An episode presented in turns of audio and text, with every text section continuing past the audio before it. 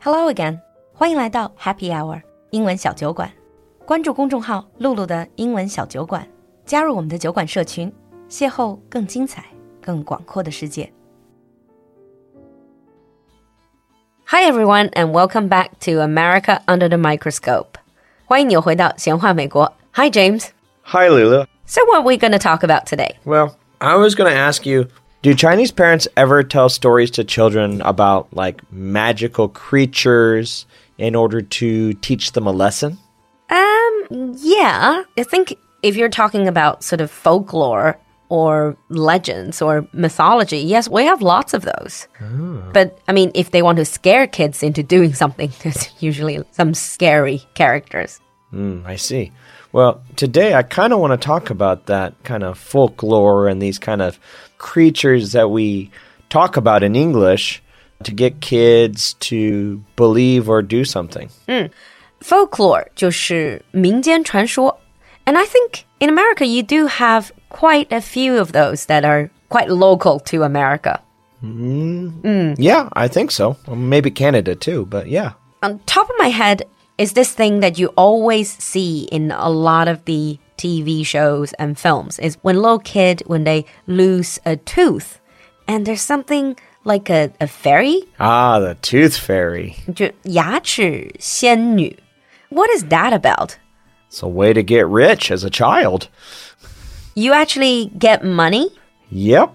So, what you do is when your baby teeth fall out, you take that baby tooth, clean it. You don't want blood on your pillow. and you put it underneath your pillow at night when you go to sleep. And then the next morning, you get to wake up and you'll find some money in place or maybe a toy. Oh, Mostly money. I this is such a foreign idea because in China it's not I mean losing your teeth that's not really achievement, is it? No, it's something that's going to happen no matter what. Exactly. And then you get money each time for each. Are you saying that you will get money as a kid for each baby tooth you lose? Yes, for each one. That's a lot of teeth. Yeah, so when I was a kid, we got a dollar. Oh, so not too bad then. No. And it's not parents like, oh, you lost a tooth. Here's a hundred, two hundred. No, it's like a dollar. And who told kids about all these beliefs? Obviously, Mostly their parents and their parents' parents, and so on and so on and so on. It just kind of passed down through the generations. and is it still the same?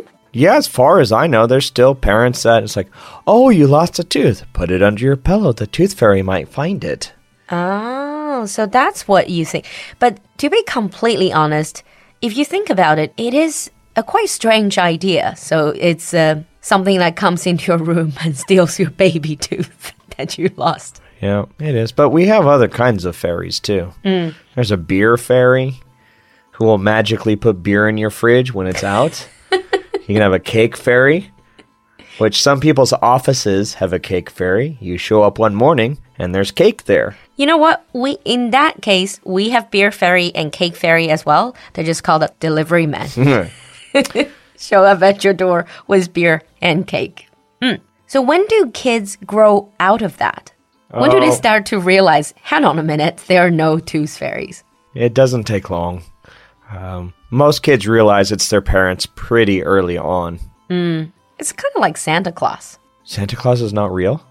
Oh, I'm so sorry I ruined that for you. Oh, I'm sad. yeah, it's kind of like Santa Claus. Yeah. The other thing is, I think this is actually based on a movie. It's something called Gremlin. Ah, yes. I remember watching that movie as a kid. It was a very popular movie back in the 80s. And gremlins are these creatures that, in the movie, if they stayed up past midnight, you give them water and a few other things. I don't remember. They turn into these mischievous monsters and they cause all kinds of problems.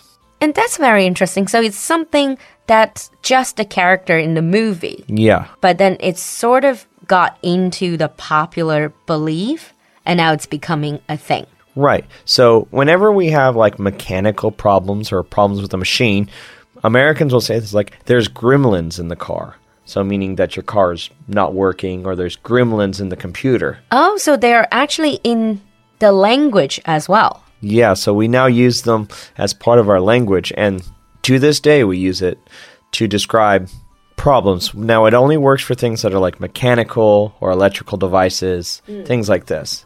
Was that like a horror film? Kind of. It's like how would, how's the best way to describe it? Like a children's horror film. Oh, I see. It's kind of like exaggerated. Oh, It's yeah, kind very of- much. It's kind of like funny. So basically, if something is wrong with my computer, I can also say there are gremlins in my computer. Definitely. There are gremlins in your computer. I suppose I can always check out the Gremlins movie in a bit.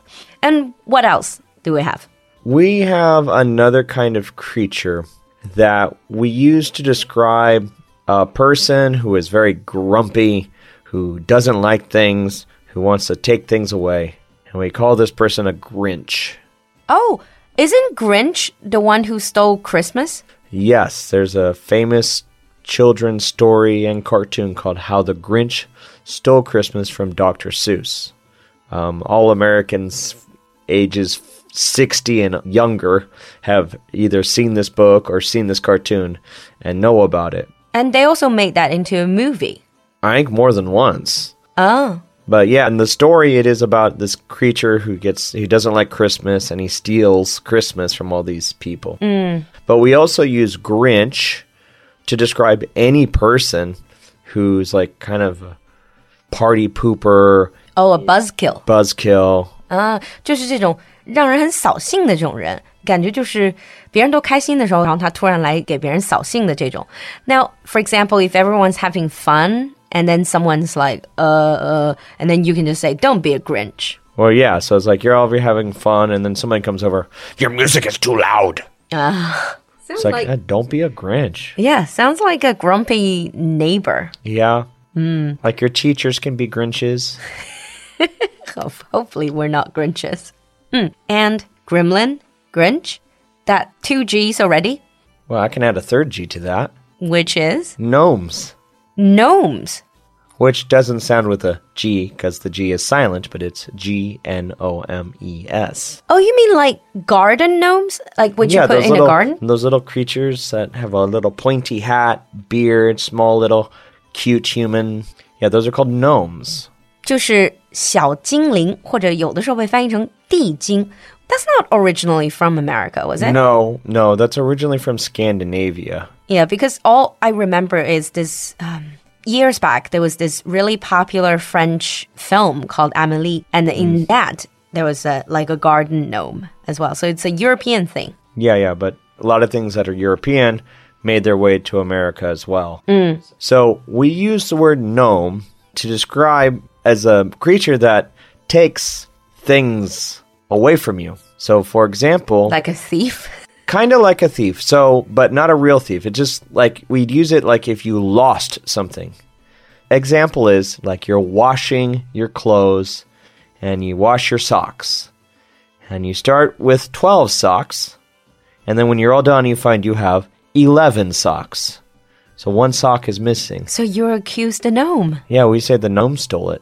Aww. So you lost your phone. You can say the, a gnome stole my phone, So basically, a good excuse for your own carelessness. basically. Gnomes. they like to live in washing machines.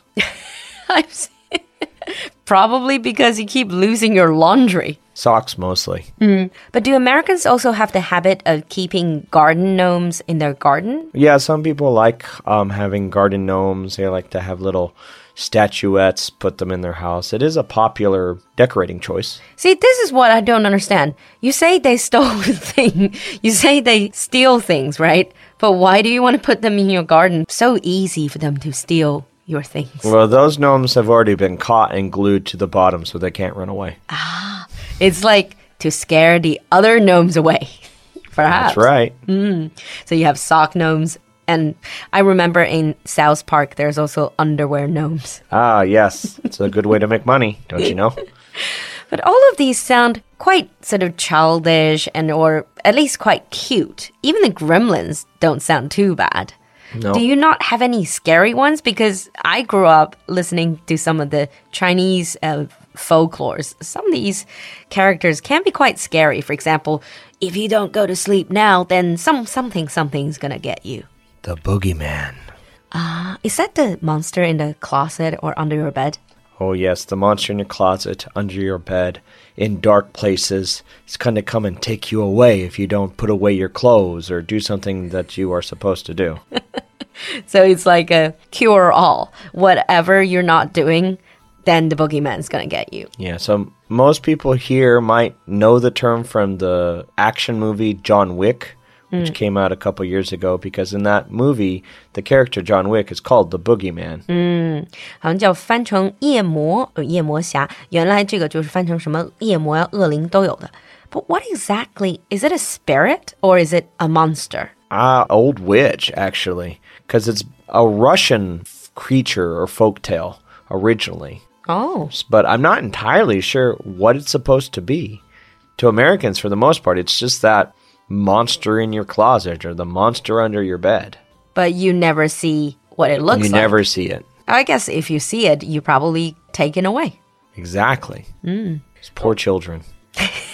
Yeah, well, you also have the good folklore. All right. So we have covered quite a few. So Tooth Fairy, Gremlin, Gnomes, Grinch, and also Boogeyman. In the advanced episode, I thought we can move on from creatures perhaps to more people. Folk legends. I got that. We Yeah. can do that.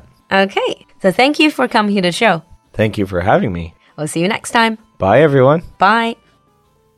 今天的节目你喜欢吗？赶快联系小助手加入酒馆社群吧。小助手的微信号是 l u l u x j g three，我们在酒馆等你。